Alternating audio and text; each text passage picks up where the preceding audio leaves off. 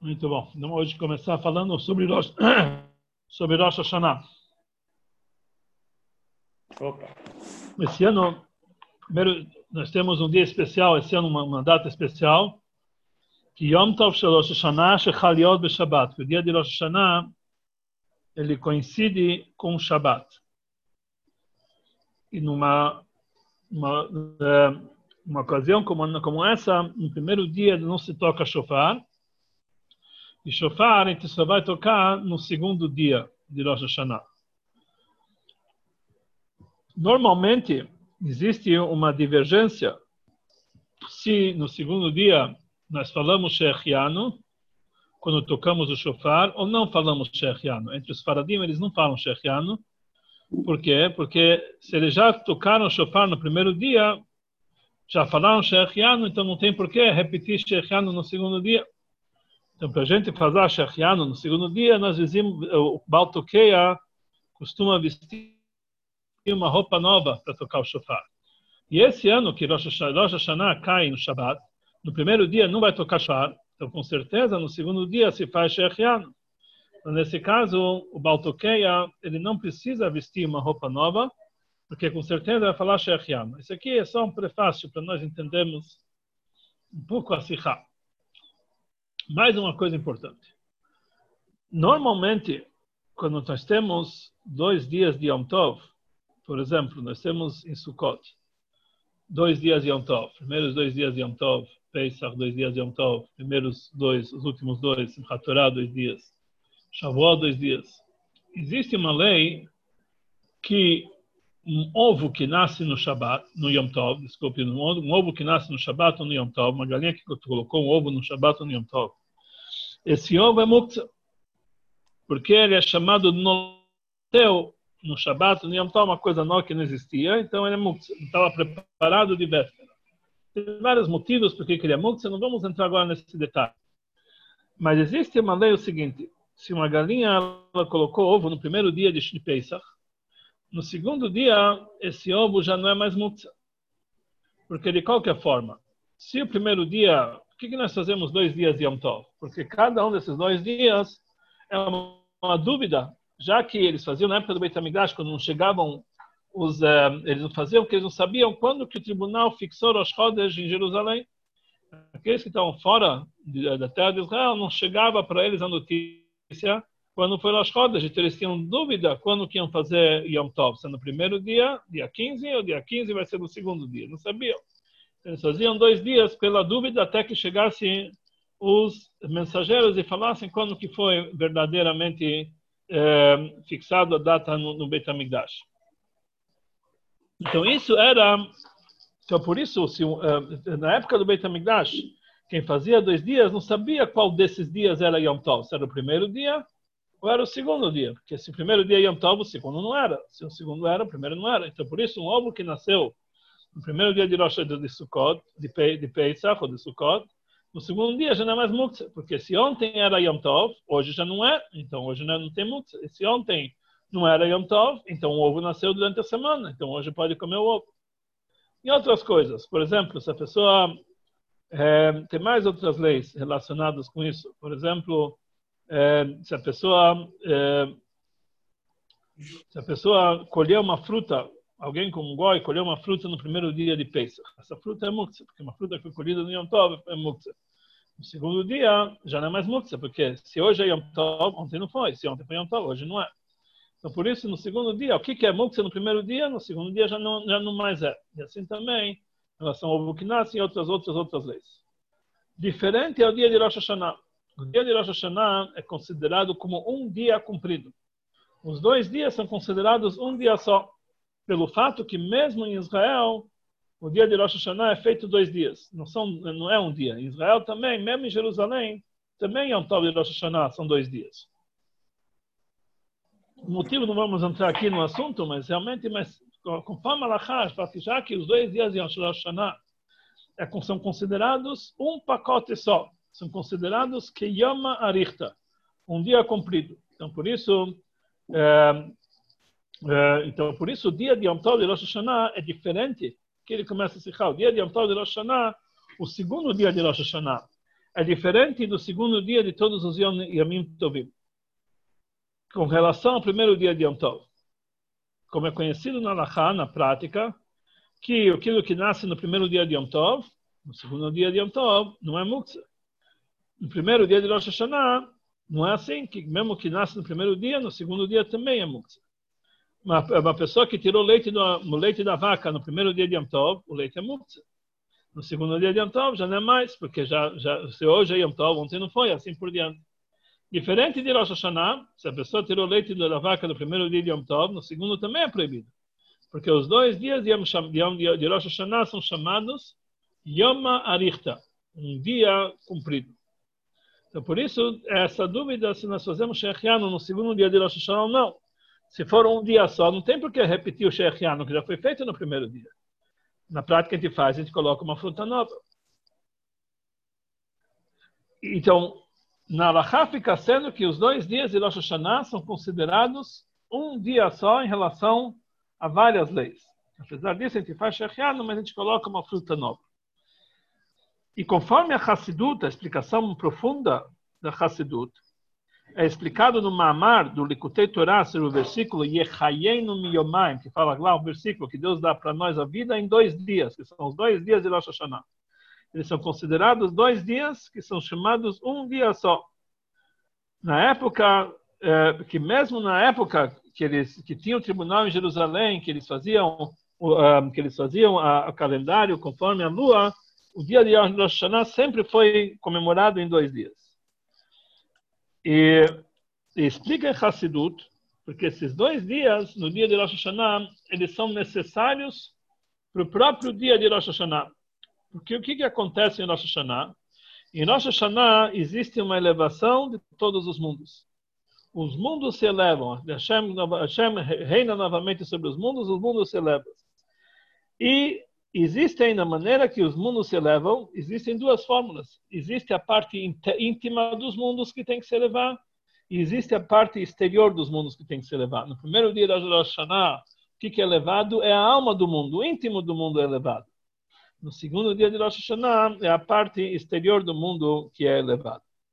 Então aqui nós vemos que no dia de Rosh Hashanah, esses dois dias, é um pacote só, a elevação do mundo. Só que a elevação do mundo é feita dessas duas, duas etapas.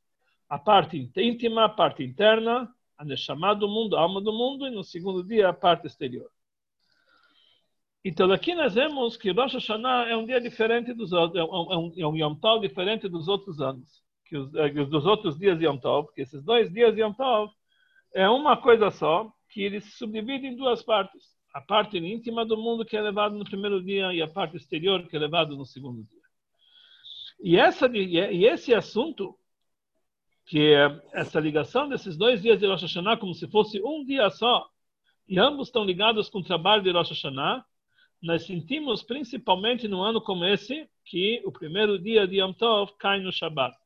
E aí dá para sentir claramente nessa conexão que existe entre o primeiro e o segundo dia de Rosh Hashanah, como se fosse um único dia só, que um complementa o outro e os dois estão fazendo o mesmo trabalho de uma forma é, de uma forma única. Os dois são considerados um único dia, como nós vamos ver mais adiante.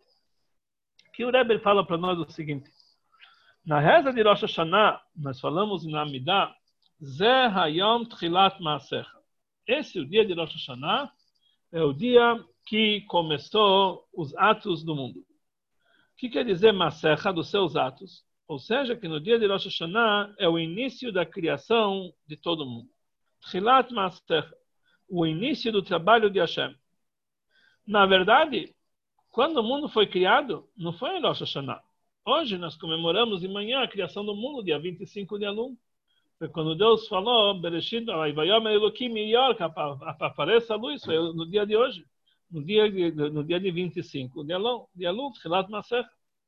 Então, por que que nós falamos sobre o dia de Rosh Hashanah, que Zé Hayom Hilat Maser, que nesse dia é o início do teu trabalho?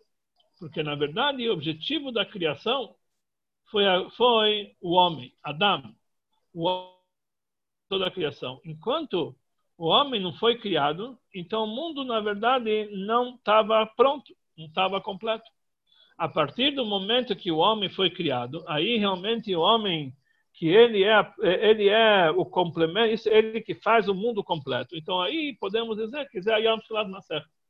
E todas as criaturas que foram criadas nos primeiros cinco dias da criação, antes da criação do homem, tudo eles foram apenas uma preparação para preparar o mundo para receber o homem. Mas eles só realmente come, começaram quando foi o início de todas as criaturas que foram criadas antes do homem, no momento que o homem foi criado. A partir que o homem foi criado, e aí então foi o início, ele deu o início de todo o trabalho do mundo. Porque mesmo que já tinha sido criado animais, plantas, peixes, uh, uh, os astros, tudo, mas eles não tinham eles não tinham como chegar ao seu objetivo final. O objetivo final de todas as criaturas do mundo é para que o homem possa servir a Deus e levar o objetivo de toda a criação.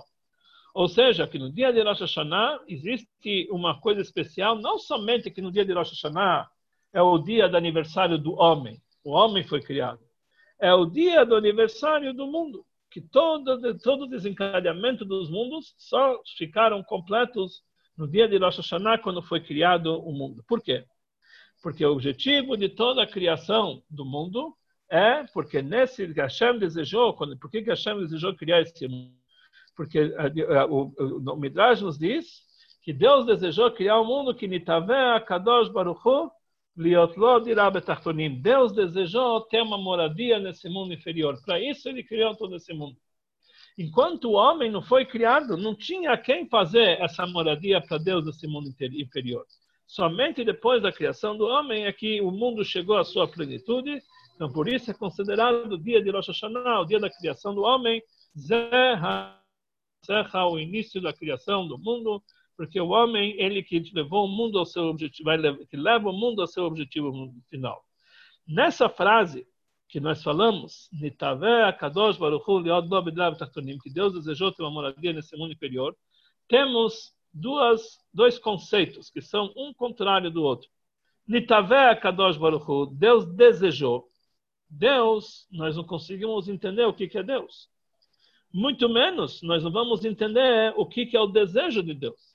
Mais ainda, nem um ser humano, quando ele quer alguma coisa, ele não sabe explicar o motivo por que ele quer. Como a gente fala, gosto não se discute. Ele quer porque ele quer. O, a vontade, o, o, o desejo, é algo que está acima da lógica, principalmente quando é o desejo de Deus que Deus nós não conseguimos compreendê-lo, muito menos o seu desejo. Então não tem nenhum motivo por que ele desejou. Então, sobre quando perguntaram para o Alter Ebe, qual é o motivo que Deus desejou criar o mundo, então o Alter Ebe respondeu, sobre um desejo não tem perguntas. Essa foi a vontade de Hashem, sobre um desejo não tem perguntas. Eles perguntaram para o Alter Ebe, o que faltava para Deus que ele precisava desse mundo? Então o Alter Ebe respondeu, sobre um desejo não tem perguntas. Então, por um lado, esse desejo é algo inexplicável, que nós não sabemos por quê. Em segundo lado, do outro lado, o que, que quer dizer uma moradia nesse mundo inferior? Como fazer isso aqui? Isso a gente sabe. O que quer dizer que Hashem quer? O objetivo da criação dos mundos é que Hashem quer ter uma moradia nesse mundo. E nós sabemos como fazer essa moradia. Através de cumprir as mitzvot de Hashem. Através de fazer a vontade dele. Isso que é uma moradia nesse mundo inferior. Então, o motivo, o porquê disso aqui nós não compreendemos, mas como fazer, nós sabemos. Então, a pergunta. Então, se o objetivo final, o Alterab explica no Tânia, ele fala o seguinte: as pessoas não podem pensar que o objetivo de Deus na criação do mundo é por causa do mundo dos anjos, os mundos superiores, o Ganeden superior, o Ganeden inferior, para os mundos superiores, porque se fosse essa vontade de Deus, Deus ia criar os mundos superiores e acabou, não precisava chegar até nós. Para quem Deus chegou até nós? Quer dizer que o objetivo de Deus não ficou apenas nos mundos superiores, no final da sua criação, até ele chegar no mundo inferior. Esse foi o objetivo final. Quer dizer, isso que Deus desejou criar, ter uma moradia nesse mundo inferior, justamente, nós entendemos justamente pela forma como Deus criou o mundo. Deus não parou a sua criação nos mundos superiores, Deus continuou a criar até chegar ao mundo material. Isso demonstra que a Hashem deseja criar esse mundo material para que ele possa morar aqui, para que ele possa ter uma moradia justamente nesse mundo inferior. E isso realmente é o objetivo de Deus. Então a pergunta é, por que então Deus criou os mundos superiores? Para que criar o mundo dos anjos? Para que criar os mundos espirituais? Se o objetivo de Deus é somente o nosso mundo material, então ele devia criar somente o nosso mundo material. Por que precisou criar os mundos superiores? Mas a explicação é o seguinte: se Deus tivesse criado somente o mundo material, então a gente não saberia se que esse é o objetivo do mundo. Por que, que Deus criou? Por que, que nós temos que fazer a vontade de Deus? Que nós somos o único mundo. É o mundo material. Mas não dá para saber que existem outras coisas e nós somos o objetivo final. Deus precisou criar os mundos superiores e depois criar o nosso mundo material para dizer que nós somos objetivos de toda a criação, de tudo que Deus criou. Se nós fôssemos os únicos a, os únicos a ser criados, não teria a vantagem de nós só temos, sabemos que nós temos que fazer a vontade de Hashem. Não daria para entender esse sentido, o sentido da palavra. Deus desejou ter uma moradia no mundo inferior. Não, Deus só criou o mundo inferior, nós temos que fazer a vontade de Deus. Quando nós sabemos que Deus desejou ter uma moradia nesse mundo inferior depois que Deus já criou os mundos superiores e depois criou esse mundo inferior, aí realmente nós entendemos que esse é o objetivo. Então, aqui nós entendemos que em Rosh Hashanah, que foi criado o homem, ele foi o objetivo não somente de todas as criaturas que, precederam a ele, dos animais, dos, uh, dos, uh, das aves, das, uh, das plantas, etc. Ele foi o objetivo também dos mundos superiores também. Não somente o homem, ele é o objetivo final, até mesmo dos anjos, dos mundos, dos mundos eh, divinos e de todas as criaturas que vivem. Tudo isso aqui faz parte do objetivo de Deus na criação do homem. Então, por isso, quando chega Rosh Hashanah, nós falamos Zé Hayom Tchilat Masecha, que aí no momento de Rosh Hashanah, quando foi criado o homem, e a cada ano é como se o homem fosse é criado novamente. É como? Na prática, o homem é criado novamente. O mundo é criado novamente através da criação com o mundo. Então, com isso, é o objetivo final de toda a criação do mundo, fazer para Deus uma moradia nesse mundo inferior, que todo objetivo final é o homem.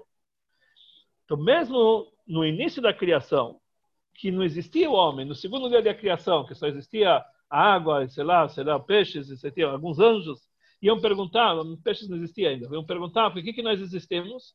Eles já sabiam que ainda precisava esperar o objetivo final, vai nascer o homem, para isso nós somos criados. Quer dizer, mesmo antes da criação do homem, tudo, todo já sabia, o mundo estava pronto para saber que realmente eles o único trabalho, por um único motivo, que eles foram criados antes do homem, é para que quando chegasse o homem, o mundo pronto para habitar com todos os seus detalhes.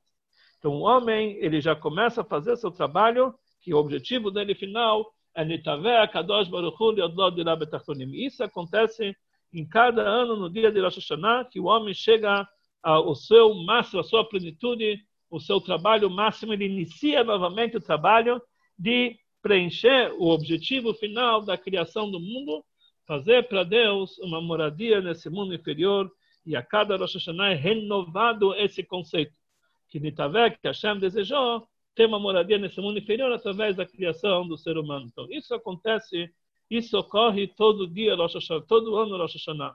O mundo é criado novamente. O que quer dizer o mundo? O homem é como se fosse a criação do mundo porque o homem é o mundo, então a partir da Rosh Hashanah começa a novamente realizar esse, esse objetivo final de, da, da, vontade de Hashem de fazer uma moradia nesse mundo inferior. Apesar que nós não sabemos por que assim Deus desejou, está acima da lógica, mas nós sabemos o que fazer, fazer a vontade de Hashem através de Torah e Mitzvot. Então, já que o dia de Rosh Hashanah é um dia tão especial, que ele inicia toda a obra do mundo, que a obra do mundo é trazer para Deus, fazer o objetivo final de Deus, na construção desse mundo, a moradia inferior. Então nós temos que entender que em todos os detalhes de Rosh Hashanah são frisados o assunto que está ligado com esse objetivo divino. Principalmente na mitzvah central e principal do dia de Rosh Hashanah. Qual é a principal mitzvah? Na verdade, é mais é a mitzvah do dia é a mitzvah do shofar. Então, o trabalho do homem, que no dia de Rosh Hashanah, ele tem que renovar o mundo, renovar esse, esse contrato de fazer a vontade de Hashem, Taver Kadosh Baruch Hu, Liod Lobedra, principalmente com a mitzvah do dia, que é a mitzvah do shofar. Naquela mitzvah do shofar, nós encontramos Deus realmente desejou ter uma moradia nesse mundo inferior. Então vamos explicar isso um pouquinho. Nossos sábios disseram sobre o dia de Rosh Hashanah, mitzvat hayom beshofar. A mitzvah do dia é com shofar. Essa é a mitzvah principal. Mesmo que a mitzvah de tocar shofar, Zerata Katuhi, isso é um decreto do Passuk, um, decreto da Torá. Não tem um motivo por que Deus ordenou a gente tocar shofar. É um decreto do Passuk. Mesmo assim, tem uma indicação, o motivo que nós tocamos o shofar. Ele fala o seguinte, sabe por que, que nós tocamos o shofar? O shofar vem nos dizer o seguinte, acordem aqueles que estão dormindo do seu sono profundo. Aqueles que estão, aqueles que estão se, uh, cochilando, acordem do seu cochilo. E voltem e façam a chuva. Isso que indica para nós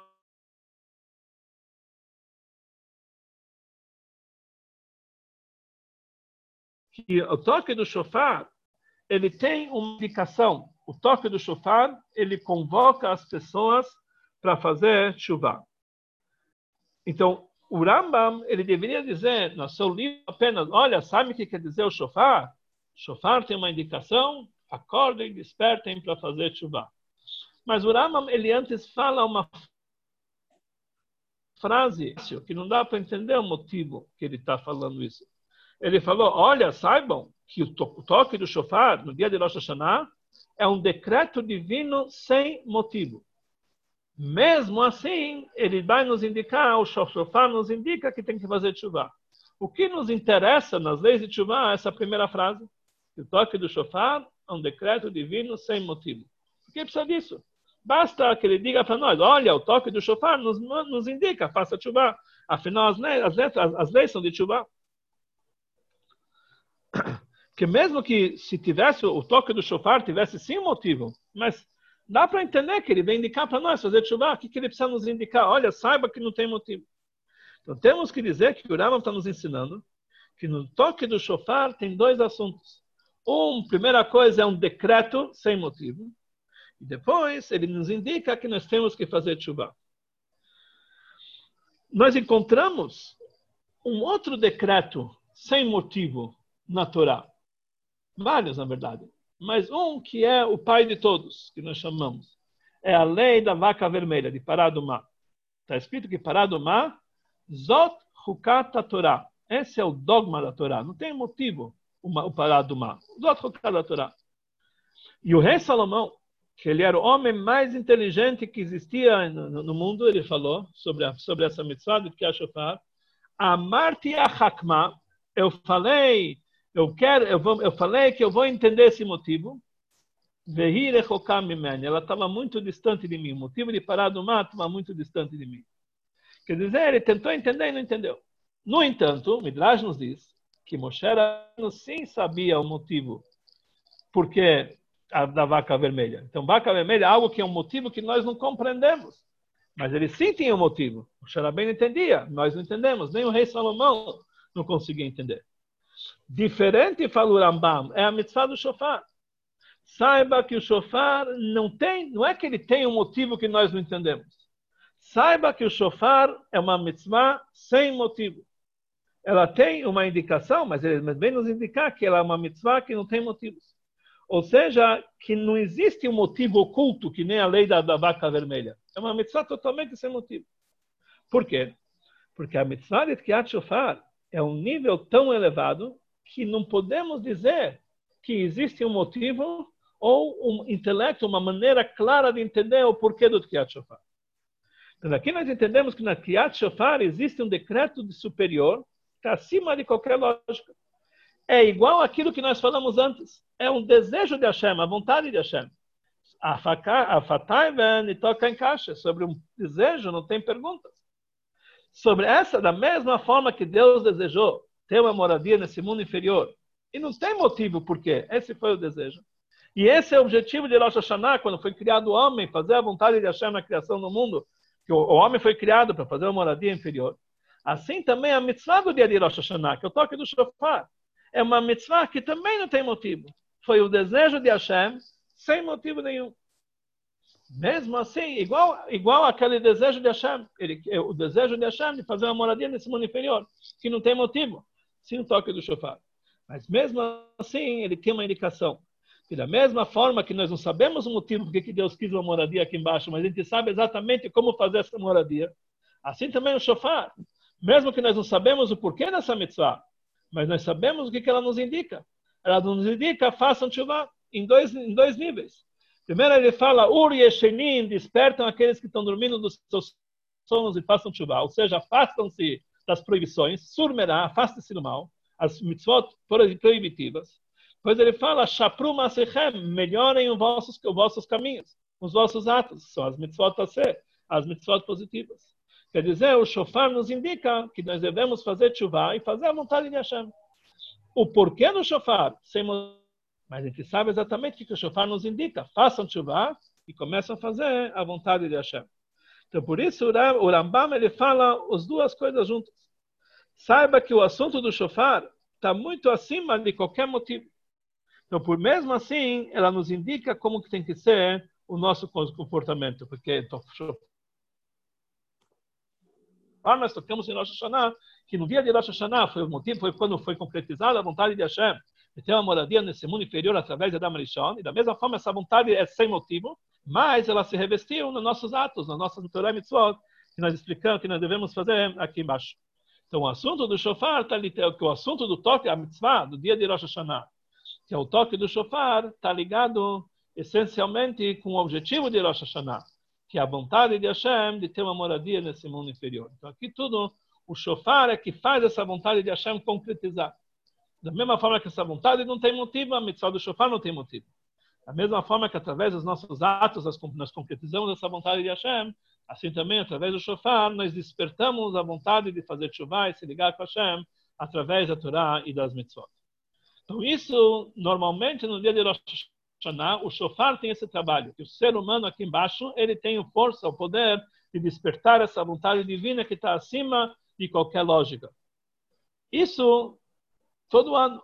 Mas quando Rosh Hashanah cai no Shabbat, que nem esse ano, falta no dia de Rosh Hashanah esse assunto de shofar, nós não tocamos o shofar. Então, como nós podemos despertar essa vontade de Deus e ter uma moradia aqui embaixo se nós não tocamos o shofar? O shofar não é tocado. Então, Tá, falta aqui uh, uh, o intuito de Deus de ter uma moradia no mundo inferior, porque o homem não faz nada. Hassidut explica que apesar que no dia de Rosh Hashanah, quando cai no Shabbat, o shofar não é tocado, mesmo assim, tudo que é feito por intermédio do shofar, quando o Yodi toca o shofar, todas as revelações divinas, todos os movimentos, tudo, tudo, todo o trabalho, todo, toda a consequência celestial do toque do shofar acontece no Shabat automaticamente. O próprio dia do, do Shabat tem a força de operar exatamente aquilo que o shofar faz. Mas, mas tudo isso aqui é muito bonito, quer dizer, mas não é feito através do trabalho do ser humano. O homem não faz, o homem não toca o shofar. Tudo acontece automaticamente. No dia do Shabat, o próprio Shabat já causa todas essas emanações, todas essas, todo esse movimento superior que aconteceria através do toque do shofar. Mas aí falta o principal. Falta de Rabi Tartonim, moradia nesse mundo inferior. O ser humano não está interagindo. A coisa está acontecendo automaticamente. Então falta o trabalho do homem. Então o assunto do shofar que nós falamos, que o, a novidade do shofar é, é, é, a renovação do serviço do ser humano, que isso é, que esse é o objetivo final do Rosh Hashanah, fica em falta no dia, quando Rosh Hashanah cai no Shabat. Isso nós vamos fazer no segundo dia de Rosh Hashanah. Aí que nós vamos tocar no shofar, mas no primeiro dia nós não vamos fazer. Então, como pode ser isso? Então, temos que dizer que a, no trabalho do segundo dia de Rosh Hashanah, Rosh Hashanah, por isso Rosh Hashanah é considerado um dia só cumprido, um dia só cumprido.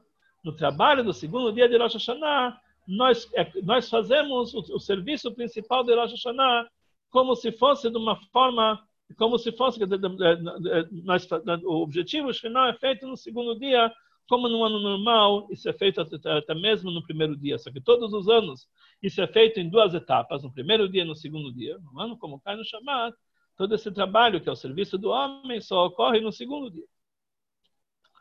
Então, nesse dia, num ano como esse, é, é, um ano como esse, que é o Shabat, quando, quando o Shabat, quando o Rosh Hashanah cai no Shabat, e, e, os livros sagrados eles, eles nos dizem, assim ele escreve, é, que o objetivo do shofar não é apenas o toque, mas que o homem ouça o shofar. Lishmoa kol shofar, abrachá, achar que lishmoa kol shofar, ouvir a voz do shofar. Se a pessoa tocou o shofar e não ouviu, ele não cumpriu a obrigação. No primeiro dia de Rosh Hashanah, quando Deus sozinho faz todo o trabalho do ser humano, é como se tivesse sido tocado o shofar, mas falta para o homem, falta para o homem realmente o shofar, porque esse, esse shofar que Deus toca, ninguém ouve, então nós não podemos cumprir a mitzvah. Então nós devemos falar que isso aqui é algo que é feito automaticamente, mas o homem completa isso aqui através disso aqui, quando, é, quando é, no, no, momento que chega o segundo dia de Rosh Hashanah, e aí ele toca o shofar, aí realmente ele completa o trabalho que faltou no primeiro dia. Então isso quer dizer, e é essa novidade, quando o ano, como acontece um ano como esse, que Yom de Rosh Hashanah cai no Shabbat.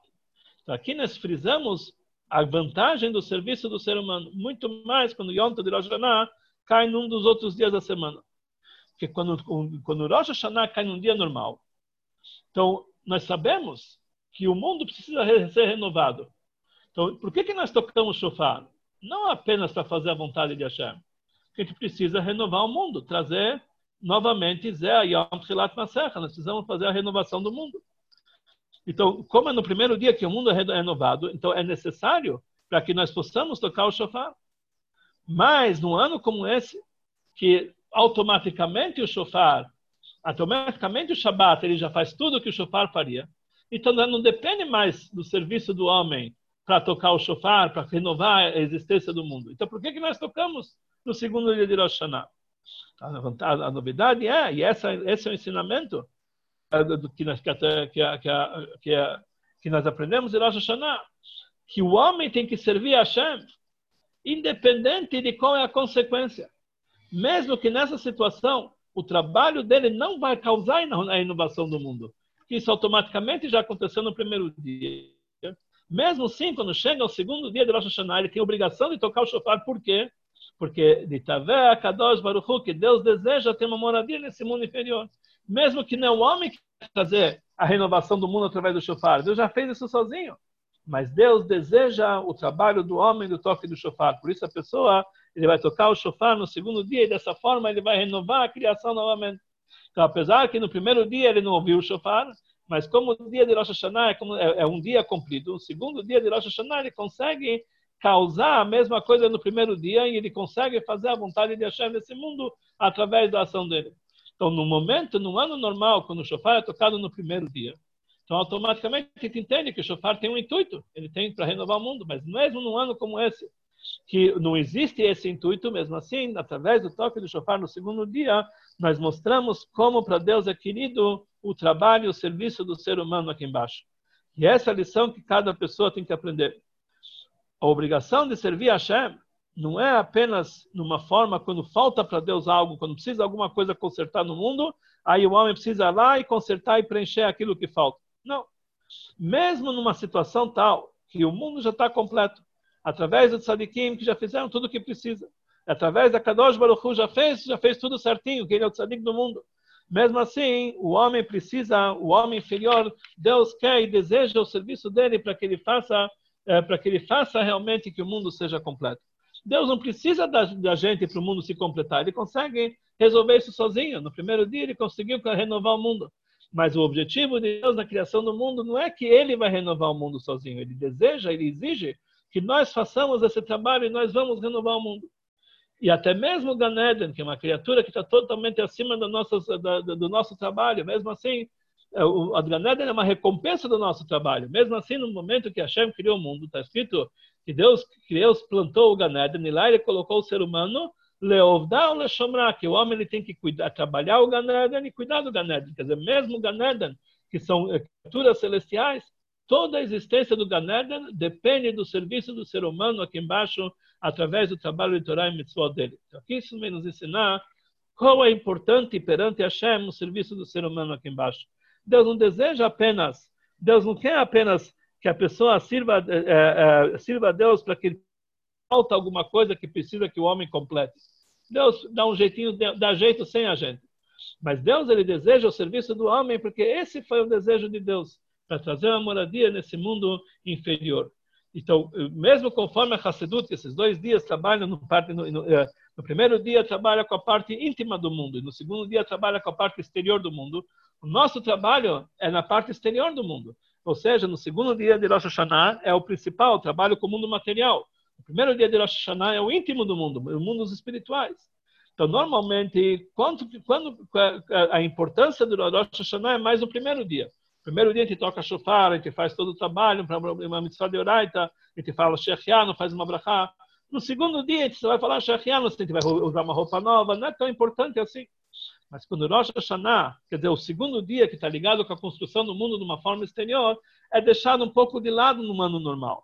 Mas quando Rosh Hashanah cai no Shabbat, que o segundo dia, que é o mundo exterior, que está ligado com o ser humano, ele é o principal. Aí nós tocamos o shofar e fazemos shechiano, que Deus deu para nós vida, Shechianu, Veikianu, Veigianu, Lisman, Nazek, que Deus para nós vida nesse tempo, nesse, nesse mundo material, nós temos a possibilidade de trazer a Deus nesse mundo material de uma forma inferior. Então, isso, na verdade, é o trabalho do ano, quando Rosh Hashanah cai no Shabbat, demonstra muito maior como Deus deseja o serviço do ser humano. Como Deus ama os seres humanos, Ele quer que todo o objetivo de Deus, Deus na criação, é que nós fazemos o trabalho dele. Então, quando chega o dia de Rosh Hashanah, nós estamos fazendo nossas rezas, nossas orações e pedindo para Deus, Hashem dá para nós o Shana Tová, um ano bom, etc. Então, nós temos que entender que da mesma forma que nós precisamos de Hashem, Deus também precisa da gente. Mas Deus precisa da gente porque somente através do ser humano, Deus vai fazer o objetivo dele na criação. De Nitavé, Kadosh Baruch de Lariod a vontade de Hashem, de ter uma moradia nesse mundo inferior, isso nós só conseguimos através no nosso trabalho, através do nosso esforço. Então, isso realmente vai mostrar a importância do trabalho do ser humano, através, através do trabalho de, de, de Am Israel, e isso é indicado principalmente no toque do shofar, que no toque do shofar nós conseguimos renovar não somente toda a criação, nós conseguimos chegar ao objetivo total de toda a criação. Então, com certeza, através do toque do shofar, através do nosso trabalho, nós podemos concretizar essa vontade de Hashem, como nós falamos, a Fataiva nos toca em caixa sobre um desejo, não tem perguntas. E a Sérvia diz que assim ele quis. E nós temos, somos aqueles que podemos fazer essa vontade de Hashem ser concretizada. Então, com certeza, Deus vai trazer para nós todas as possibilidades para que nós possamos servir a Ele, dando para nós força, dando para nós sustento, dando para nós saúde, e vai garantir para nós um ano bom, um ano doce, um Shana Tová, um Metuká, um Tová. E através dessas é, dessas decisões e nós fazemos renovarmos um contrato com Deus por mais um ano para continuar a fazer para Deus a moradia nesse mundo inferior ele com certeza ele vai abrir os tesouros superiores e transmitir para nós do bom e do melhor e vai garantir para nós que esse ano que está entrando agora tal Shin Pei Aleph 5.771 seja um ano que além do Pei tem Aleph mito. Aleph quer dizer Pela uma coisa maravilhosa uma grande revelação que Deus possa revelar a fonte de todos, as, de todos os bens que a vinda de Mashiach, e ainda antes de Rosh Hashanah podemos comemorar Rosh Hashanah ouvindo o toque do shofar, cabe shofar gadol chelotenu, que Deus vai tocar o grande shofar para nós, para nos libertar, nos levar ao encontro de Mashiach ainda esse ano, se Deus quiser. Muito bom. Que todos tenham Shana Tová, um Kivá Vechatimá Tová. Amém. E um Shana Tová Metuká. Amém. Amém. שכוח אבינו. אמן, שכוח אבינו. a good